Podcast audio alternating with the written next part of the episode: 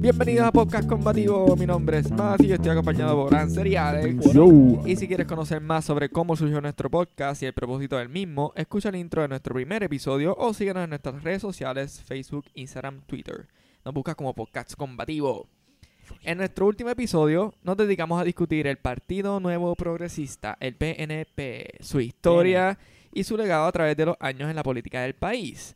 Hoy, en nuestro episodio número 25, yeah, that's right, pun intended, por el establecimiento de la Constitución del 25 de julio de 1952, Oh. and hence el ERA, estaremos hablando y discutiendo exclusivamente el Partido Popular Democrático, mejor conocido como el PPD. Vamos a comenzar con un breve recorrido de la historia del partido, para que haya refrescar la memoria, y luego pasaremos a discutir unos eventos importantes que ellos han realizado como partido, tanto en su principio como en los pasados años de la actualidad. Así que vamos a empezar con la historia del PPD. Como muy bien sabemos, el Partido Popular Democrático fue el autor de la desgracia más grande que le ha pasado a Puerto Rico, el Estado Libre Asociado. Y aunque esto ocurrió en 1952, as we already know, el PPD llevaba 30 años haciendo su camita en la política puertorriqueña.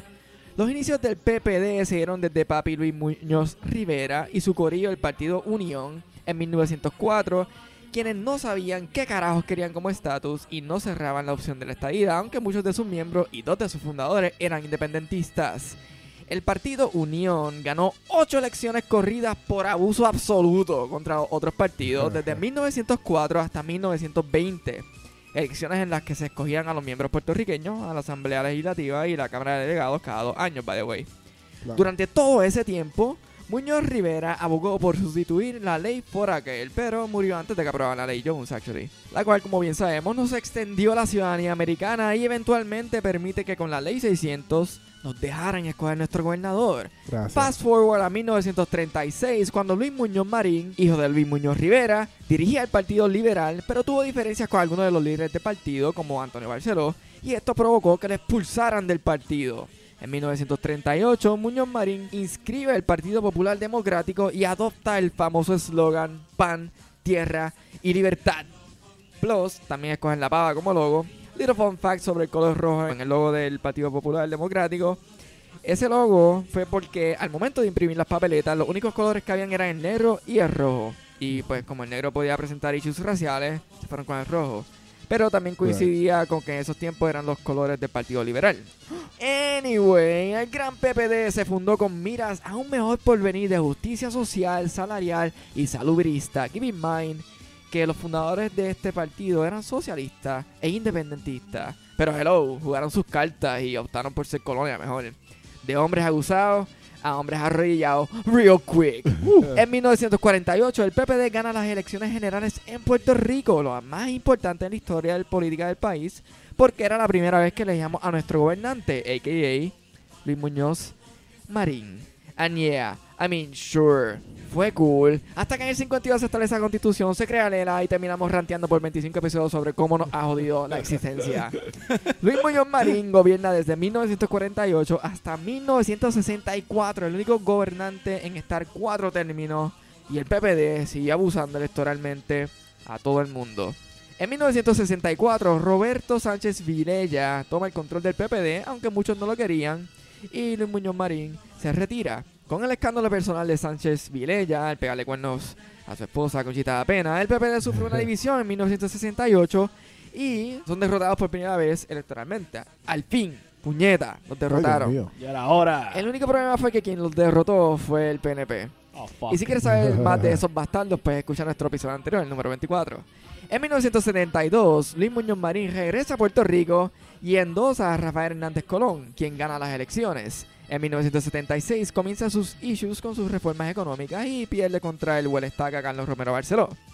En 1980, como hemos discutido anteriormente, fue el año en que Romero Barceló contó una a una las papeletas de esas elecciones para determinar si sí o no había ganado. Bajo la luz de una He vela. did. He did. Y no hay evidencia en su contra. Y, mind you, solamente ganó por 3.000 votos más.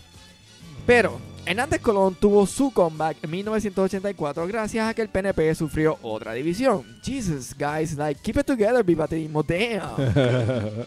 En la década de los 90 sabemos que el PNP estuvo arrasando contra el PPD, aunque en el 94 con el referendo de Rosselló se buscó enmendar la constitución de Puerto Rico y el PPD dijo, don't push it. más plebiscitos y más plebiscitos y cosas. Y el PPD nuevamente ganó con su ELA, pero en 1999 ganan las elecciones con Sina María Calderón, quien era alcaldesa de San Juan aquel entonces. Mira qué linda. En el 2004, Aníbal Acevedo Vilá gana las elecciones con la ayuda de los pibazos para derrotar a Papi Rosselló. El issue de los pibazos probablemente lo tocamos en otro episodio que maybe hablamos del proceso electoral. Como hemos discutido anteriormente, el PNP tenía control de la legislatura en aquel entonces y le niega el presupuesto a Aníbal Acevedo Vilá en el 2006 y prácticamente lo obliga a cerrar el gobierno. Por otro lado, en el 2008 sufre acusaciones federales de las cuales actually se encontró inocente, pero el PNP hasn't gotten over that just yet. Esto provocó que el PPD se reorganizara como partido con la ayuda de Héctor Ferrer, quien asume la presidencia del partido. En el 2012, Alejandro García Padilla, el DILF de los DILFs, se gana las elecciones, pero con el cash de la crisis fiscal y bichar la deuda. Como discutimos en nuestro episodio de la deuda, actually. Y finalmente en el 2015 David Bernier corrió para la gobernación, pero como sabemos, he who shall not be named, Ricky Rosselló, le ganó las elecciones y Bernier abandonó la presidencia del partido. Como pueden ver, el PPD tiene muchísima historia, pero lo más que han hecho es mantenerse con el maldito Vera, aguantaditos de la mano y mantener el bipartidismo jalda arriba. Colorín colorado, este cuento is actually colorado. amazing. That was amazing. That was En verdad, sí, estoy, estoy super proud de ese rundown. Eso es un buen rundown, Yo- pero mano, Sí. Alex, tú como escribiste que una disertación, so yo no te voy a interrumpir en todo este jato. Sí, yo realmente, pues Mati ya discutido algunas cosas de esto y, y yo me voy a enfocar solamente en, el, en los inicios del, del PPD, como que el lead up hacia la creación del PPD, que es algo importante que usualmente no se conoce mucho y tiene unos paralelismos, ¿verdad? Algunas como que semejanzas más o menos con el PNP, especialmente por el hecho de que salieron de otros partidos, o sea, sus fundadores salieron de, de otros partidos, y también hay conexiones con temas que hemos tocado anteriormente, así que saquen sus libretas oh para que revisen sus notas, si no lo han hecho, pues Hay examen, hay quiz. hay, hay quiz. Pero vamos a comenzar.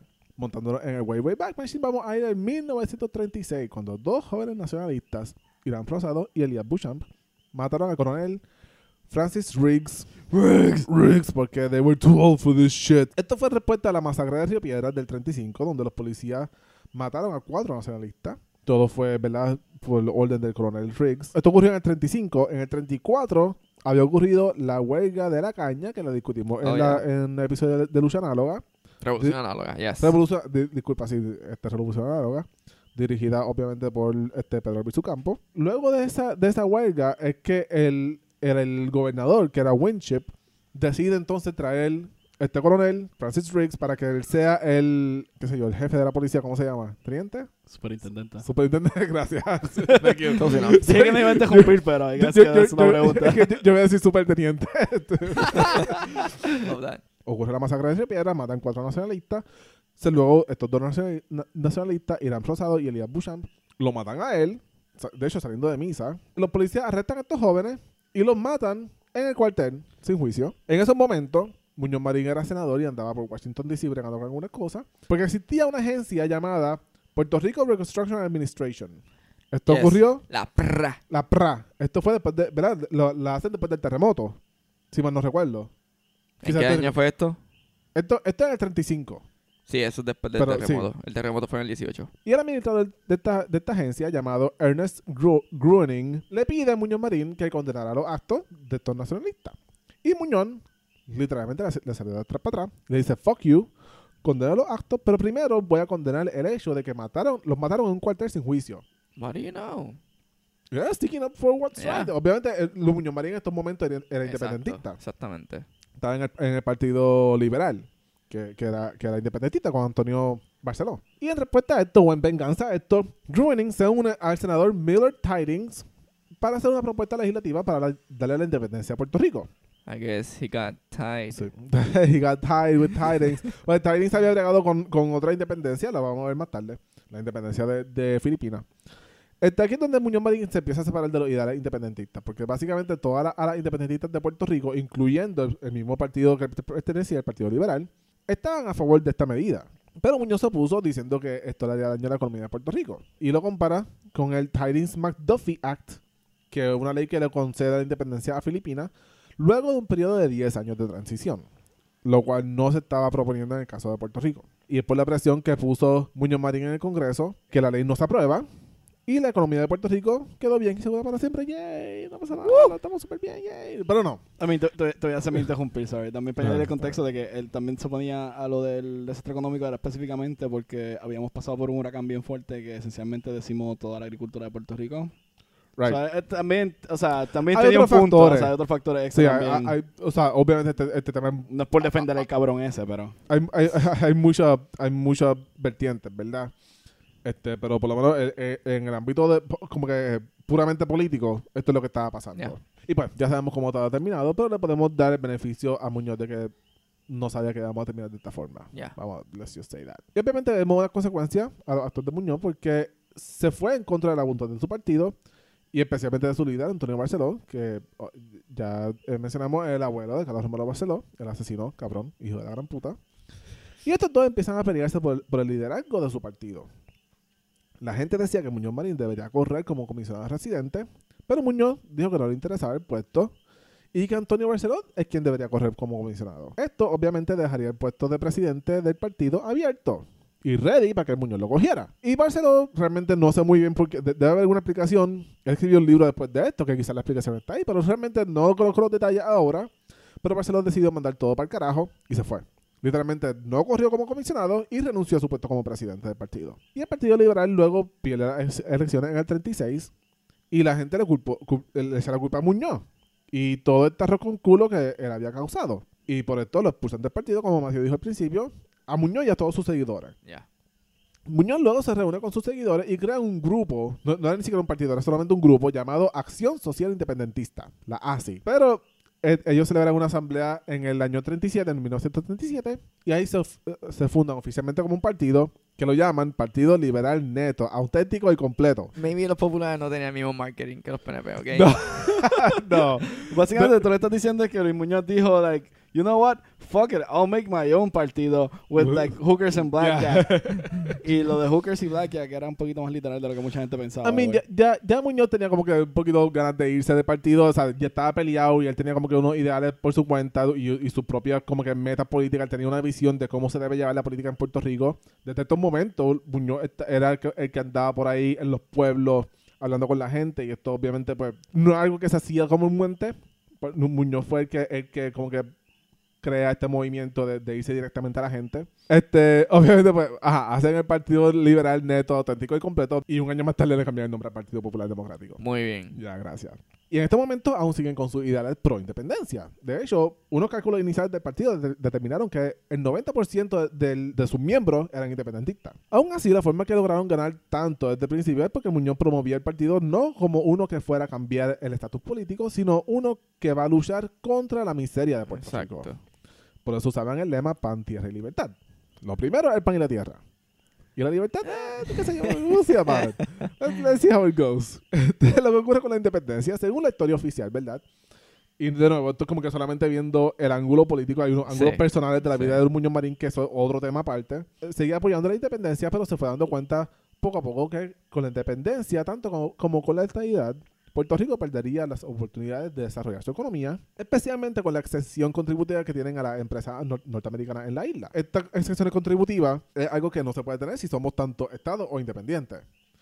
Y así Muñoz se fue enfocando en desarrollar a Puerto Rico económicamente para que estemos preparados para la llegada de la independencia, que aún en estos momentos sigue siendo su objetivo final. Esto culmina en el año 43 cuando se establece el Congreso Pro Independencia, que era una organización que buscaba establecer la independencia de Puerto Rico lo más pronto posible. Varios populares pertenecían a este grupo y le, le estaban poniendo presión a Muñoz Marín para que él se uniera a, a ese congreso, ¿verdad? A a esa unión. En estos momentos, Muñoz iba desarrollando la idea de un gobierno autónomo, que no es ni, ni, ni proestadista ni, pro- ni, ni independiente.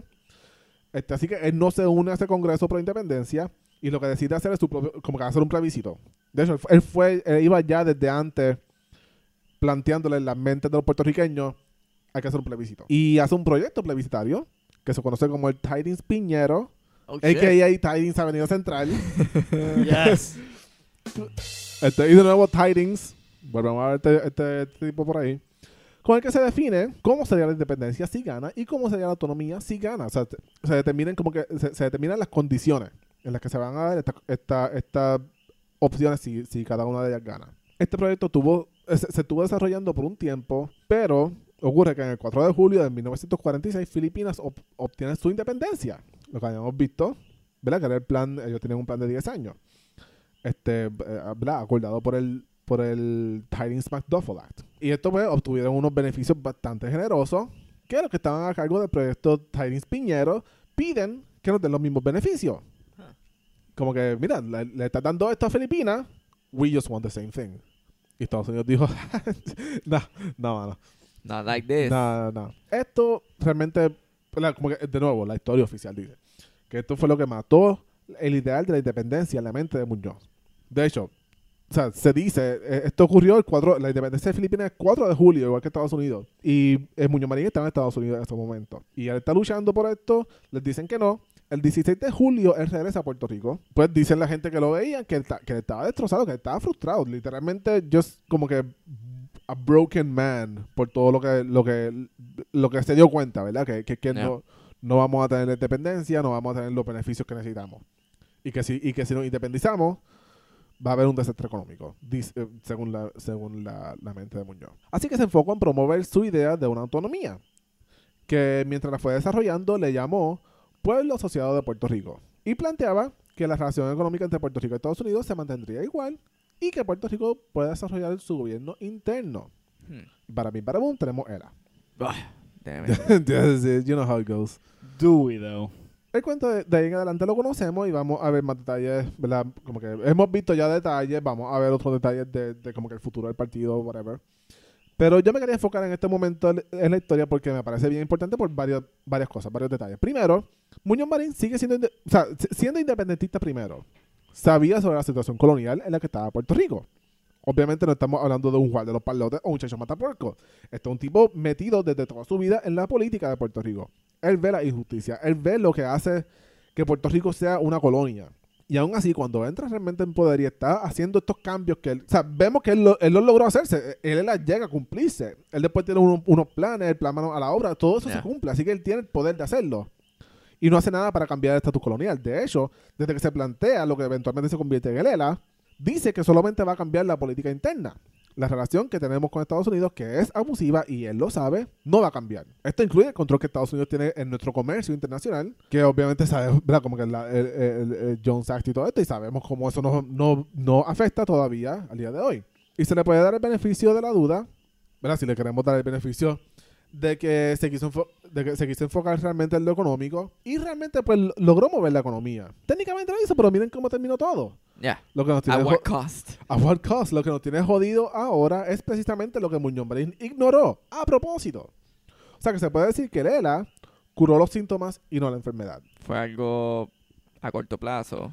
Fue Y algo- bien superficial. Fue, exacto, es, es solamente superficial. Tú puedes decir, muevo la economía ahora. Pero si a largo plazo eh, Puerto Rico no tiene hacia dónde crecer, Pero that was it. Like, eso fue el big boom. Fue ese. Y después fue como que la downhill. caída. Este, y de- eh, yo, yo, cla- yo, yo cogí clases con Rubén Berrío y él decía esto, él decía como que eh, eh, hay unos, hay ciertos temas en, lo- en donde los independentistas y los estadistas estamos bien de acuerdo, que es que el problema es el ERA, o sea, el problema, el problema es el estatus colonial, que realmente tú, tú puedes decir con la independencia podemos crecer de cierta forma y con la estadidad podemos crecer de otra forma. En ambos ejemplos puede haber crecimiento. Realmente, como no ha pasado, solamente nos quedamos con la realidad, que es que lo que tenemos ahora no nos, no nos ha permitido crecer. Exacto.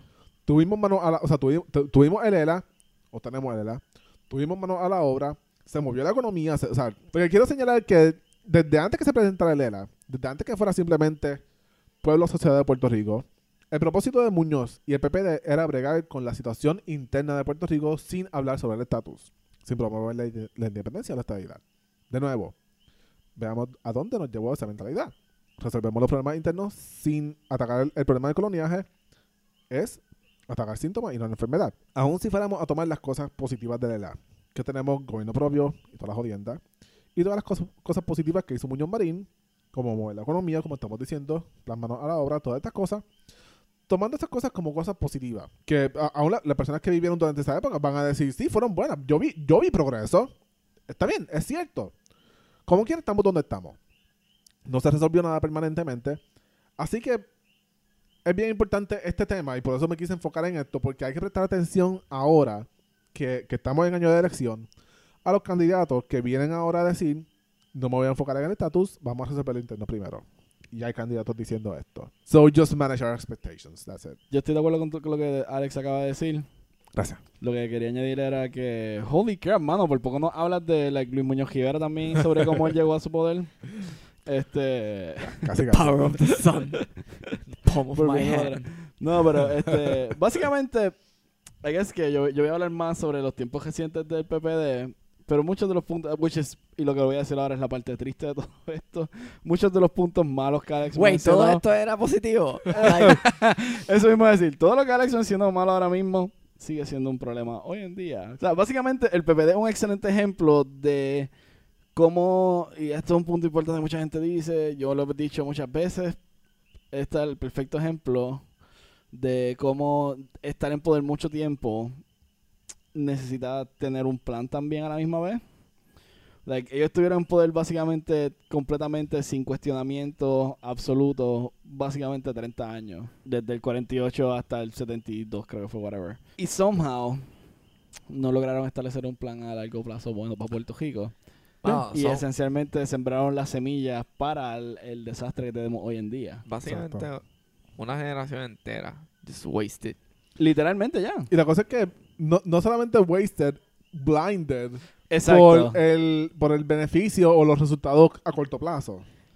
Ellos no estaban solucionando problemas, ellos estaban poniéndole parcho a los problemas que había que solucionar sin solucionar el problema realmente. El PPD nos trajo también de lado positivo de que es el primer escándalo político de Puerto Rico, que ya lo mencioné anteriormente, que fue cuando Sánchez Virella, pues, tras que ya la gente no lo quería a él porque seguían queriendo a Muñoz Marín por siempre, vitalicio por alguna razón, este se las pegó a Conchita da Pena y literalmente su carrera política se hundió por esto. Like, legítimamente, cuando, el, cuando pasó lo de del 19, que Nick McClintock pensó inmediatamente en, en esa situación de Sánchez Pirella, cuando dijeron como que ¿tú has visto una controversia política a esta escala de que mate la vida política de alguien?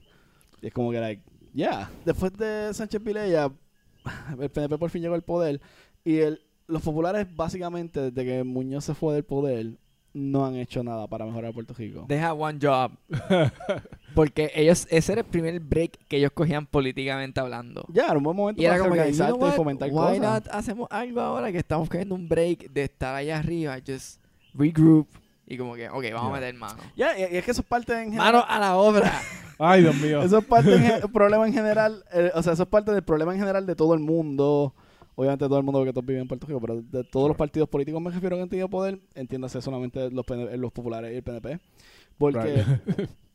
al final del día, en el caso del PNP, en el episodio que hablé del PNP, pues sí dije muchas más cosas relevantes de tipo reciente, porque es cuando ellos han estado en poder realmente mucho más que los populares.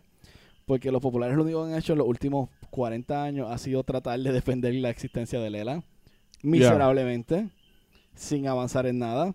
Mientras que PPD solamente trata de hacer lo mismo, pero con la estadidad, sin hacer nada progresista ni nada beneficioso. Claro. Solo todos están como en esa misma posición donde, a pesar de que llevan en poder, alternándose el poder los últimos como que 40 años, ninguno ha dado un paso hacia adelante en su respectiva cualquier cosa, literalmente. Sí, es como la canción de Ricky Martin de, de María. Exacto. De uno trae un pasito para adelante y uno trae un pasito para atrás. Exactamente, eso nadie se mueve. Aunque me muera. Después de Hernández Colón, básicamente, que es el único otro gobernante, además de Muñoz, que, Que estuvo estuvo- más, más de dos términos, Yeah. estuvo tres términos, estuvo cuatro años, hubo una crisis eh, de petróleo mundial en Y los eso, 80 Le y, los 20 años. exacto, se las- por alguna razón lo culparon a él porque, Y unos jóvenes. exacto, Yeah. Pero el punto es que Hernández Colón perdió, estuvo cuatro años, perdió a, ante Homero eh, de manera semi-sketchy y aún cuestionado hoy en día. ¿Cómo te atreves? no Ya hay, yo expli- evi- no hay yo- evidencia en su Yo contra. expliqué que él contó una a una las papeletas. con vela. Ajá. Bajo Había luz, hubo un, un power outage. Exacto. Y las contó tan bien que solamente encontró 3.000 votos de diferencia. Mira para allá. That's accuracy right there. Y, y todo eso con un ojo. Pues básicamente, después del. No, el, el PPD desapareció por un buen tiempo. Radio Silence. Fue insignificante en los 90. Yeah. En- y literalmente Es fue li- insignificante lo yeah, en los yeah. 90. Y en el 2000, cuando regresaron, que fue por fin ganaron con Sila, recuerdo de, de esas elecciones específicamente, porque la mayoría de sus slogans y la mayoría de las campañas, yo diría que como 90% de, de los puntos que ella hacía siempre que aparecía era, ah, vamos a tener a la primera mujer gobernadora. Obviamente era un momento bien cómodo para hacerlo. Este, socialmente, este, Pedro estaba saliendo de bregar con eh, lo de la telefónica. Ya le había anunciado que no iba a coger como candidato. So, Yeah. Which was a lie, as we all know. eso es lo cual, exacto, en 2004 lo- nos dimos cuenta que eso era una super mentira. Pero, like, en, en ese cuatrenio, básicamente, el PPD era un bombo al pitcher. Like, esto lo tenemos garantizado, so vamos a G garant- eh, like, G garantizarlo aún más con tirarnos, pues vamos a votar históricamente por la primera mujer. Sí. It's called marketing. Y si el PNP lo pudo haber hecho, porque el PP no lo podía hacer. Definitivamente. Hay sí, que es que es la primera vez que el PPD hace buen marketing. Exacto. También la, en, la, en la gobernación de- del término de Sila se caracterizó pri- principalmente por las comunidades especiales. Sí, se hizo muchas cosas buenas. Ajá. En la en the grand scheme ha tenido muchísimos problemas con muchas cosas gubernamentales. So, Este, como cualquier otra cosa del PPD. Exacto. A corto plazo suena bien, a largo plazo un desastre. Exacto, básicamente. What do you know? Mira para allá. Does that ring a Eh, bell? Así que- ya, o sea, pero del lado positivo Hey, me refiero como que, like, sí, el- y, la, y la intención me acuerdo que el campaign era eso mismo, como que like, el PPD va a volver a su raíz, de ayudar a la misma mierda que siempre dicen cuando les va mal. Vamos a volver a nuestras raíces, de ayudar al pueblo. Este, esta es una versión, like, las comunidades que Muñoz hizo anterior, like, en los 60 y eso. Vamos a atender la situación de la comunidad, vamos a mejorar la comunidad. Y yo me acuerdo que sí mejoraron un montón de áreas de comunidades, hicieron canchas nuevas en las comunidades especiales Lo mismo de siempre. Obra. obras. ya, pero en este caso por lo menos eran obras útiles, como el tren, contrario al tren urbano, ¿verdad, Alex? Do not, do not get That's him not even- started. sí. Just Que por lo no. menos eran obras más enfocadas en las comunidades directamente y que actually impactaban a la comunidad. Sí hubo mucho fraude como con toda gen- con toda la gente. Si no fuera No por esto, Alex y yo literalmente no tendríamos trabajo ahora mismo, porque nuestro trabajo es bregar con fraude hacia las agencias gubernamentales. Yeah. So, Gracias, Sira. I Gracias, el, go- el gobierno corrupto. Ya, Aunque Lo de nosotros es más con, en la empresa privada, but whatever. ya, y con los federales. Pero Federales. básicamente el mismo principio es que pues siempre hay gente que se trata de aprovechar de esto, pero el punto es que Claro. Ah, Comedia Especiales fue un buen proyecto en papel. Su desempeño no fue tan perfecto como no pudo haber sido, pero overall yo diría que ha tenido un impacto netamente positivo. La cosa es que tan pronto sí la terminó su cuatrenio, like, la votaron para el carajo del partido esencialmente. No es que la, o sea, no la votaron del partido, siguió siendo técnicamente parte del partido. Su hija es parte de una dinastía política, obviamente, y se convirtió yeah. en senadora That's true. Eso no es como que su familia desapareció de Sila Marí. So, es sketchy. Como tradicionalmente hasta ese momento en Puerto Rico, yo creo que el único gober- este gobernante que había estado cuatro años fue Barceló. Todo el gesto había estado, si podía revalidar, revalidaba. Y en este caso simplemente la sacaron a Sila y pusieron a, a Aníbal. También a eso hay que añadirle que pues Sila, y no lo voy a decir de manera despectiva contra muchas otras personas, que algo que le afectó fue el hecho de que ella se haya casado y divorciado en el mismo cuatrenio. Right. Mucha gente no lo vio con buenos ojos. Eso es parte después de la sociedad patriarcal. That es entendible. eh, Claro. pues eso- o sea, no, es entendible, no justificable, es lo que quiero decir. Es igual que lo de, lo de Sánchez Vilella. Exacto. Yo creo que legítimamente lo mejor que salió de esa gobernación, aparte de, pues, de otras cosas, mucha gente dice, le atribuye también al, al- y como mismo le atribuyeron incorrectamente a Hernández Colón la, sali- la, la crisis económica. Mucha gente le atribuye al, gober- al gobierno de Sila la salida de la Marina, cuando la realidad es que el gobierno, la- esa lucha llevaba 40 años Ajá. pasando y simplemente pasó en ese cuatrenio, pero el, créeme que el PPD le sacó el jugo a eso. Quien podría aún remotamente coger crédito por esto es Pedro Rosselló. Pero Rosselló, sí, legítimamente ya. Que aún así no es cierto, Ya. pero Pero lo bueno que lo que sí bueno salió bueno de ese, de esa, de ese cuatrenio y pues directamente específicamente del divorcio de Sila es que se añadió en Puerto Rico la causal de divorcio de acuerdo mutuo. Ah, eso sí es bueno. Eso sí es bueno. Siguiente cuatrenio pusieron a Aníbal Acevedo Vilá, que había sido comisionado residente. Claro. Este, su cuatrenio, como lo discutimos anteriormente en el episodio pasado también del PNP, eh, fue el la primera vez en la historia que tuvimos un, un gobierno compartido. Y quiero levantar un punto de que Sí. eso era una oportunidad dorada, legítimamente, hermosísima y perfecta, de cómo debería funcionar el sistema legislativo después de las elecciones. Tú no estás ahí para pelear, tú no estás ahí para buscar, sí, tú estás ahí para velar, tú estás ahí para velar por los intereses de tus constituyentes, Claro. no para buscar el beneficio de ti o de tu partido o eso por el estilo. Esto era un perfecto momento para que de manera ideal, como debería funcionar, es que tú fuiste escogido por el pueblo de la elección, se acabaron las elecciones y ahora todos los senadores son una unidad y todos los representantes Claro. son una unidad que se llama Jama Legislativa, por eso se llama Jama Legislativa, no se llama Jama de X partido y abajo hay un asterisco que dice X, inserte nombre de partido mayoritario sí, y trabaja en conjunto por el beneficio del pueblo. That's the whole point of this claro.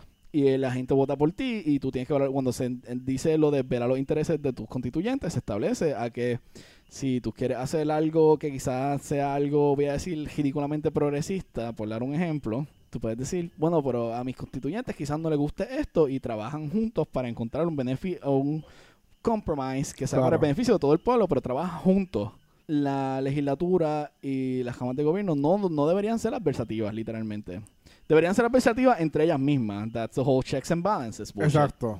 Ya. Por eso se balancean entre ellas mismas. Pero dentro de sí misma, se supone que sea una unidad, una unidad coherente. Esto falló miserablemente. Este, este cuadrenio, como lo hemos discutido anteriormente, eh, esencialmente Puerto Rico perdió cuatro años de su vida y de su historia en un carajo porque no pasó nada. O sea, no todo se paralizó, ambos part- o sea, ambos lados, porque fueron ambos lados. No voy a decir que el PNP lo empezó, no voy a decir que los populares lo empezaron. Tanto Aníbal como la legislatura PNP se dedicaron 100% a joderse mutuamente en vez de trabajar por el pueblo de Puerto Rico. Like, That is correct. like, la gente pensa, dice como like, ah, es que era un gobierno mixto, es como like, eso no importa. Yeah, Todos los gobiernos, debe- en teoría, los Se gobiernos deberían ser, exacto, en teoría los gobiernos it. deberían ser mixtos. Like, tú vienes a trabajar por el beneficio del pueblo, tú no vienes a trabajar por el beneficio propio, en teoría. obviamente, ¿Cuántas veces tenemos que decirlo? ¿Cuántas veces hay que... Bueno, I guess que en todas las Sí, no, episodios y- tenemos que 20 decirlo. veces más. Y hay que es que dentro de, de- dentro de Puerto Rico hay un ejemplo perfecto que I guess- y, y- y se pega perfecto al, al PPD actually porque es un ejemplo del PPD, aunque sea un ejemplo del, del bipartidismo, porque han sido criticados por un partido. Este Guillito, el alcalde de Mayagüez, eh, el PPD los quiere, pero a la misma vez no, porque tiene mucho poder. Es legítimamente, yo diría, la segunda, la segunda o la tercera persona más poderosa dentro del de los populares. Y una de las críticas más grandes que le ha dado el PPD a él es que bien a menudo, estando como parte de sus senadores y de su distrito, que incluye Aguadilla y Rincón, los senadores y los representantes tienden a, tienden a ser del PNP. Porque son áreas que tienen muchos eh, expats de Estados Unidos y muchos soldados y muchas personas que vienen de Estados Unidos y es relativamente más comprensible que pues esos pueblos sean voten por la estadidad o voten por el PNP. Pero eh, en el oeste, Guillito actually tiene una relación bien sólida con todos sus, con los representantes y con los senadores y trabajan en equipo como deberían ser. Y ambos partidos han criticado fuertemente el hecho de que Guillito trabaje con senadores y con representantes de Popular y representantes PNP sin ningún problema. Y tanto el PNP ha, hecho exactamente lo mismo de manera opuesta, al punto de que a Guillito hay mucha gente en el PPD que yo he escuchado decirle eh, que él es básicamente un PNP de closet. Damn. Y es como que like, ustedes legítimamente están teniendo un issue porque él está trabajando por el pueblo. O sea, obviando todo lo malo que ha hecho Guillito y el hecho de que también una dinastía política que lleva como 40 fucking años dirigiendo Mayagüez y que lo cual no debería estar pasando. Yeah. Así debería ser. Eso es un punto que le voy a dar a Guillito y es un ejemplo que podemos ver dentro del PNP y del PPD. Pero como le está diciendo, ese año de ese cuatrenio, en vez de ser ese ejemplo idóneo de lo que debería ser, terminó siendo un desastre para Puerto Rico, donde literalmente el gobierno terminó cejando por dos meses porque, porque sí Porque sí. yeah. nos respetaron el IBU. Y aparte del IBU, no hubo absolutamente nada de legislación positiva para el pueblo, ni nada para el beneficio del pueblo, absolutamente. Y Pedro José regresó a la política. Oh, Ay, Dios mío. Pero eso ya lo dijimos en el PNP. sí. En este cuatrenio, though, el, el PPD se, se quería hacer el listo, pero el pueblo de Puerto Rico se dio cuenta. Y aquí fue cuando empezaron a preparar a García Padilla Ah, para ser el Eh, próximo gobernador. eh, AGP. ah, exacto. AGP. Aquí esperaron a García Padilla, Aníbal lo puso como secretario de DACO, que sabemos, todo el mundo sabe que es un buen trampolín para empezar tu carrera política. La existencia Sí. de DACO, el trabajo de DACO versus, por ejemplo, Hacienda versus cualquier otra Claro. agencia gubernamental. Sí. Eh, Digo haciendo, por, digo no. haciendo por ser literalmente lo opuesto No, eso, a... eso mismo, eso mismo iba a decir, es literalmente lo opuesto. O sea, DACO está ahí, entre comillas, no entre comillas, está ahí para velar por los intereses del pueblo, o sea, del consumidor, por eso se llama Departamento de Whatever del Consumidor. Porque como tu trabajo es beneficioso para el pueblo, el pueblo siempre te va a ver bien porque por más mal que hagas tu trabajo, entre comillas, tu traba- lo mismo le pasa a Wanda, tu trabajo sigue siendo con la Procuraduría. Que a pesar de hacerlo mal, si la criticas, te van a decir, ah, pero ¿por qué tú estás criticando a la Procuradora de las Mujeres? Lo mismo pasa con DACO, es como que, like, por más relativamente mal que tú hagas tu trabajo, como quiera el pueblo te va a ver bien, porque al final del día está trabajando para el beneficio del pueblo y el pueblo se ve beneficiado por ti versus, por ejemplo, Hacienda versus la policía, que son ah, agencias que se confrontan al pueblo up to a point. Eso es estúpido. So, ya desde el mano. 2004 nos están seteando a García, a García Padilla, por eso fue que lo pusieron en el 2004 como secretario de DACO. Y después entonces, en el 2008, eh, lo tiraron como senador, que obviamente, eh, senador o representante, whatever. El punto es que lo ganó obviamente con el carisma de él es un jevo, y fue secretario de DACO, so fue excelente secretario de DACO, lo cual, I'll give him a point, eh, dentro de, dentro de ¿Cómo tú haces? ¿Cómo tú, decir, cómo tú de puedes ser un mal secretario? De DACO? dentro de ser un más secretario de DACO, la, la, the bar is low. No, no hay, no hay un estatus muy alto ahí realmente. Él llegó en el 2012, ganó once again bajo el mismo pretexto de él es lindo. Y Eso es parte de la política puertorriqueña. Sí, sí, él ganó con Good él, él es lindo y no es PNP. Literalmente. Exacto, es como Exacto. low blow para el PNP. Ya. Exacto, ya. Fue un voto de castigo en gran parte a Fortuño por lo de la ley 7 y muchas otras cosas. Pero, I mean, rest, rest assured, fue un buen castigo. Exacto. pero básicamente el cuatrenio de Agapito fue caracterizado principalmente por el Me Vale. Guess No, él it- mismo dijo el perfecto resumen de su cuatrenio. No es que hicieron mucho políticamente, porque lo mejor que hizo para beneficiar al pueblo eh, fue literalmente decirle me vale lo que digan los inversionistas, whatever, no vamos a pagar los bonos. Gracias a ese me vale, eh, la persona que estaba ahí para defender el ELA destruyó el ELA. Porque Claro. eh, gracias a eso específicamente fue que llegó la Junta de Control Fiscal Exacto. y yo para añadirle el one two like para rematar al pasar un double tap con las gelas de, Ah. de Zombieland Zombieland reference. este salió Sánchez Vilella este Sánchez Vilella Sánchez Valle en el 2015 que fue lo que terminó de darle el segundo like rematar al, al Estado Libre Asociado so, es como que like, Sí.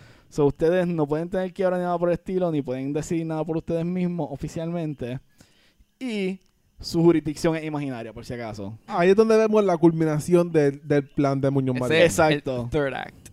Ahí. Literalmente, o sea, literalmente po- podemos ver, o sea, Muñoz Marín creando eh, eh, eh, el ELA, fundando toda esta jodienda, haciendo manos a la obra y todo ese como que el build-up Ya, todo el mundo poniéndole parchos por 50, 60 años. Claro, Hasta o sea, que ahí, ahí literalmente. está, ahí está se- la co- como que la- ahí está como que la semilla de lo que llegó aquí con esto, con, con la ley promesa y, y este caso, ahí ese es el downfall. Vemos el arc, como que su, Exacto. subida, like plateau, como que like, Los un, 90, un- un 2000. limbo y después la caída. Todas estas cosas eran inevitables.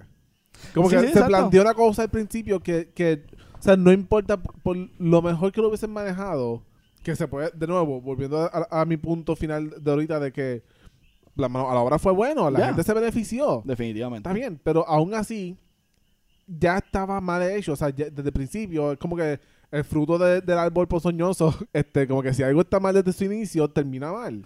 Ya, básicamente la razón por la cual a través de 25 episodios siempre termina vamos en algún momento vamos a decir Sí. gracias Ela, gracias Muñoz, gracias fucking Muñoz Marín. Si tú estableciste esto tan mal desde un principio, no puede mejorar Yeah. con el tiempo. ¿Qué es lo que vimos? O sea, vimos básicamente a un montón de gobernantes del PPD que lo único que han hecho desde que Muñoz Marín se fue ha sido tratar de mantener viva esa idea. Es perpetual. Exacto, mantener by the way, el problema aquí es que es a sabiendas. Exacto, sí, es como que tratar de a la mala. Es como cuando tú estás viendo una comedia, voy a decir animada muchas veces, como Frankenstein o algo por el estilo, y tú ves que se le cae el brazo, y el chiste es que le ponen el brazo otra vez porque se le cayó el brazo. Eso es lo que ellos están haciendo. Como, like, tú no estás resolviendo la situación. Like, eso sigue siendo a corpse, o sea, sigue siendo un muerto. Volviendo al punto que dijo Matthew ahorita, es igual que pasa con los PNP. Like, either te están manipulando o son unos brutos. En esta misma línea, y como hemos estado comentando, el PNP y el PPD no son los únicos partidos en nuestra isla. ¿Qué? Y, yeah, yeah, Boom, right? Todos los boomers están ahora mismo bien confundidos. Wait, como, what? ¿qué? What, what, what, what, what? First, first of all, PNPPD, what the fuck? Y por eso nuestro próximo episodio estará dedicado al Partido Independentista Puertorriqueño, el PIB, que a pesar de no haber estado en la gobernación, es un partido que ha estado presente durante muchísimos años en la historia del país. Así que pendiente de nuestras redes sociales y muchísimas gracias por escucharnos. Gracias.